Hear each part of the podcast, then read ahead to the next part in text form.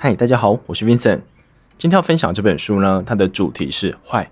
诶，为什么是坏？就是他想谈论的是人们为什么特别喜欢坏这个东西。怎么说呢？我们可以想一下哦。今天假设我们过得算顺风顺水的话，我问你今天发生了什么事情，通常啦你会忘记。可是当你今天过得非常糟糕，或者说非常糟心时，你一定可以罗列出今天发生了什么坏事。可能是你被你的主管骂了，或者说你跟你的男女朋友啊发生了口角，或者说某个同事今天对你大小声，这些事情你会记得非常清楚。可是问到好事的时候，或者说比较平淡无奇的事情的时候，我们却没有给他任何的注意力，那是为什么呢？其实这样子的啊偏误啊，或者说这样子的对对于好事跟坏事关注的不同程度。基本上用心理学的术语来讲，这个叫做负面效应，就是我们对负面的事情会有更多的注意力。那么在心理学当中，他们是怎么做这个实验的呢？他们是用你今天弄丢了十块美金，跟明天捡到十块美金，你心里头知道你在金钱上的亏损是持平的，就是你没有赚也没有赔的情况，你心中还是会感觉到非常的哦，因为你弄丢了十块。那到底你今天要捡到多少钱，你才有办法弭平心中的不愉快感呢？根据统计啊，大概需要两倍。而且今天是用金钱来衡量，我们很清楚知道，我今天捡到二十块，就是可以弥补十块钱，而且我还多赚。可是，在很多事情上是不可以这样量化的，就像是别人对你的批评，或者说今天别人对你说谎。这样子不被信任或者说被欺骗的感觉是不可以量化的。当我们今天遇到这种嗯非常难解释、非常难去衡量的事情时，我们对于坏事的关注程度就会被放得越大。书中告诉我们，这样子的比例大概是四比一，你需要用四个好事情才可以弥补掉一个坏事情。那到底为什么会这么夸张呢？我先介绍一下今天要分享的这本书。这本书它的原文书名叫做《The Power of Bad》。这本书想讲的就是坏的力量。我们先讲一下这样子的啊负面偏误对我们而言会有哪些影响。第一个，我们今天在做很多决策时，很有可能会怎么讲呢？拿错了根据。我们今天可能想要去租房子，你在一看到这个房子时，通常啦，房东会给你介绍这间房子的很多好处，例如是呃生活机能不错，例如是它有电梯，或者说这边是有管理室的，你觉得住起来是相当不错。可是时间一久啊，你会看到这个房子可能是它的通风性比较不好，它的噪音比较多，或者说它停车不方便等等的。等我们今天把这间房子的优点跟缺点带回家慢慢考虑的时候，这间房子的缺点通常啦。它的声音会比较大，你一直被这个它的缺点影响着。那在这个时间点，我们很有可能就会把它的优点看得太淡了。所以呢，这种负面偏误其实会让我们在做决定时是踩在一个错误的根据上。那第二个呢，其实是人际关系。就像刚才所提到的，我们今天可能听到某个人对你的批评，或者是主管对你的一些意见。这些声音呢，都让你觉得非常的刺耳，让你觉得说今天的心情就因为这两句话而啊被打扰了。所以你对这个人的厌恶，或者说对这个人的，或者说对这个人的憎恨，就从这个负面开始计算。那他过去曾经对你做过的好，或者说这个人其实是一个还不错的同事，你都会忘记，因为当下眼前啊就是一件坏事情，将他的所有好全部都啊怎么讲？让那些好事全部都灰飞烟灭了，这就是负面效应会在人际关系当中发挥的影响，会让我们，嗯，怎么讲呢？忘记一个人的好，只看见他的坏。所以你其实可以观察一下你身边好朋友跟他的伴侣们，其实啦，他们大部分的时间里都是一对好伴侣，可是会让他们的婚姻，或者说让他们的。伴侣关系出现问题的，都是一些非常小的事情，小到你今天是一个旁观者，你都觉得不可思议。可是他们在当下就是气不过，所以呢，会因为这些小事情跟对方闹得不愉快。那这种负面影响，如果就演化的观点来看，其实啊，它可以帮助我们有更高的生存能力。为什么呢？倘若你今天活在五千年前，你过着非常传统的，怎么讲呢？部落生活，所以你今天每一餐就需要出去打猎，或者说你今天想吃青菜，你就必须自己种嘛。在这个时间点，如果你需要去采草，你发现地上有两株草，你正在想要不要把这株草啊拔回去啊煮汤给你的族人们喝。在这个时间点会遇到两个问题，第一个，你记得左边这株草好像是可以治病的，如果有咳嗽的问题，或者说今天身体不舒服，吃这个草就可以治愈了。可是右边的这株草，诶，它不一样了，这株草它好像是株毒草。我今天如果误吃毒草的话，不仅我会出事情，我拿回去煲汤，我全部的族人都要遭殃。那你想想，我记得哪一件事情比较重要？如果今天用生存的角度来看，我忘记左边这株草的功效，其实对于整个呃部落或者说我自己的生命，它的影响是比较小的。但是如果忘记右边这株草它是致命的话，那对我的生存影响其实非常的大。所以呢，这样子的偏好就经过演化的关系，所以它被写进我们的基因当中，以至于说现在的全部人类啦，几乎都会有这种对于负面事情其实会比较看重的偏好。那接着呢，我们就可以来谈一下这种对负面事件的偏好，可以多大程度的，或者说在哪些层面上帮助我们呢？这其实是这一本书它相当独特的一点。因为一刚开始啊，我看到这本书的书名《The Power of Bad》，其实我就在想，这本书会不会很鸡汤？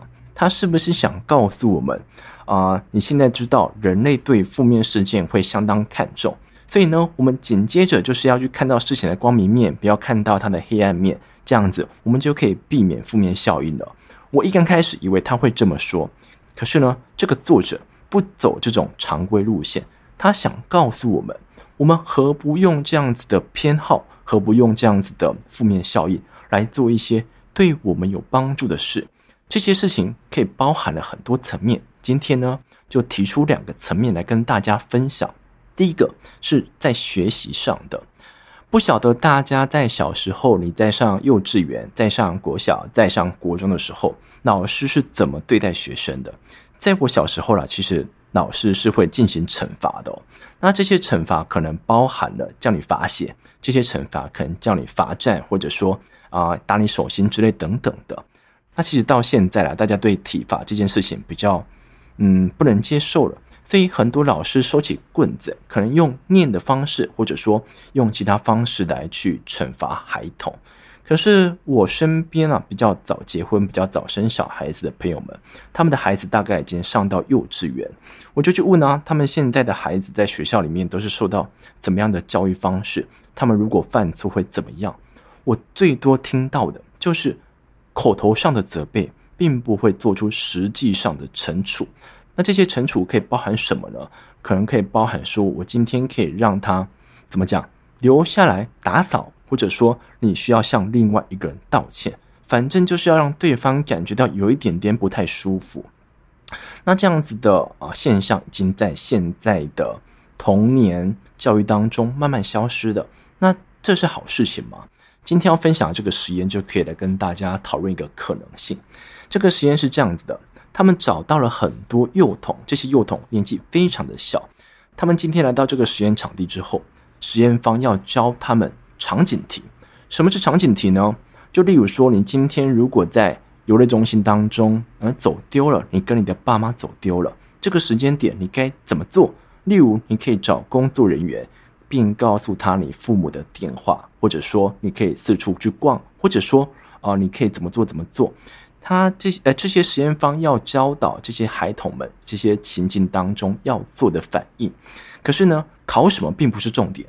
他们想要去看这些孩童，如果今天接受鼓励以及接受惩处时，他们的学习表现发生了什么改变？所以呢，就跟其他的实验是一样的，他们需要把这些小朋友们分成两组。他们对第一组的孩童们是这样子：他们先给他一个空罐子，接下来呢，老师上到一半的时候会去问他们问题。假设你今天答对了，我会拿一颗弹珠放进去你的罐子当中，以示鼓励。不要小看弹珠的力量。我跟我的侄子跟侄女们，就常常为了弹珠或是一些小到不能再小的东西吵架，因为这个东西对他们来讲是非常重要的。所以呢，实验方会在他们答对时，将弹珠放进罐子里。这是第一组的情况。那另外一组呢？他先发给这些孩子一个装满弹珠的罐子。倘若我今天问你问题时，你答错了，那我会从罐子当中抽走一个，当做惩处。实验方想看看这两个截然不同的做法会啊、导致一个怎么样的学习成效差异。结果啊，这两组学生在同样的时间段里，他们的学习成效是第二组好于第一组的，而且是显著的差异。也就是说，惩处对于学习效果是有帮助的。那是为什么呢？其实这边得提到一个啊，原本跟嗯学习是毫无关系的实验。这个实验呢，其实是一个研究辐射的科学家，他原本想要把一只老鼠放进去辐射实验室进行辐射，可是他对那只老鼠特别有感情，所以就在老鼠要放进去之前，先喂它喝糖水。喝完之后放进去，让老鼠承受好几个小时的辐射。这只老鼠好可怜。后来呢，等这只老鼠被放出来之后，这个科学家非常不舍得它嘛，所以想再喂它喝点糖水。可是他发现这只老鼠不喝糖水了。诶，这个发现让这个科学家一直百思不得其解。他不知道发生了什么事情。后来他把这样的现象归因于这只老鼠。把喝糖水这个动作跟待会要承受的啊不舒服感联系在一起了。诶，等到他把这个发现发表出去之后，很多的学者呢进行挑战，也进行更深入的研究。结果这些学者发现哦，今天如果这件事情是负面的事情时，才有办法建立起这道联系。倘若今天是一个愉快的经验，倘若今天是一个平淡无奇的经验，这个老鼠。并不会把他刚才的行动跟待会的感受绑在一起的，唯有负面事件才可以建立起这道联系。我们再把这个结果放回到刚才的呃弹珠实验当中，呃，实验方们开始推估，为什么受惩处的孩子他们的学习效果更好呢？原因可能是他们把那种弹珠被收走的挫折感。跟他没有努力学习绑在一起了，所以他不想要再面对到这种挫折感。于是乎，他快马加鞭，最后他的学习成果就比第一组来得好。那我们再看到第一组，第一组他们是因为得到弹珠嘛，这是一个正面事件，所以他们不能这么快的把正面感受跟他的学习啊绑在一起，就像刚才的老鼠实验是一样的。所以呢，这就会导致两组幼童的学习成效差异。当然啦，如果你说导师要对学生进行一些，嗯，太严重的惩处，那我倒觉得不太适合，因为呢，这些惩处很有可能让孩童他用一个不够成熟的心理，用一个不够成熟的心态去看待这个行为。可是呢，老师是不是可以让学生们不及格时可以重考，或者说今天你真的表现不佳，就让你留级嘛？这些惩处就会变成一个威胁。仿佛是在告诉这些学生们：你如果今天不这么做，你今天如果啊、怎么讲呢？吊儿郎当的，你在未来的某个时间点，你就会遇到这个惩处。那这样子的想法就会让这个孩童在学习时，嗯，怎么讲呢？花更多心思，也花更多时间去啊、琢磨该怎么把功课弄好。这是在学习方面的。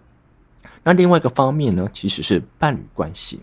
这边有一个蛮特别的数据啊。就是心理学家们，他们去找了很多刚在一起的伴侣们，他去观察这些伴侣今天来填写这份问卷，在三年之后有多少人可以继续维持着关系。结果发现啊，那些有办法维持关系的人，他们并不是特别浪漫，也不是特别有热情，也不是说特别的啊感情特别甜蜜，而是他们在面对负面事件或者说面对负面情绪时，他们的做法是更恰当的。那这样子的结果代表什么吗？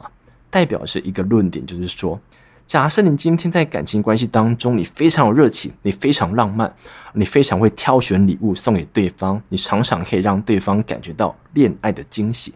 可是这些好啊，都抵不过，如果你在对方受难时，你在对方面对到一些人生中的困难时，你有没有办法协助他面对一些负面事件，或者说，当对方今天有一些小毛病或者小习惯，你看不下去的时候，你是否可以跟他一起共同解决这个问题？也就是说，你今天做了再多的好事，都抵不过一个坏事。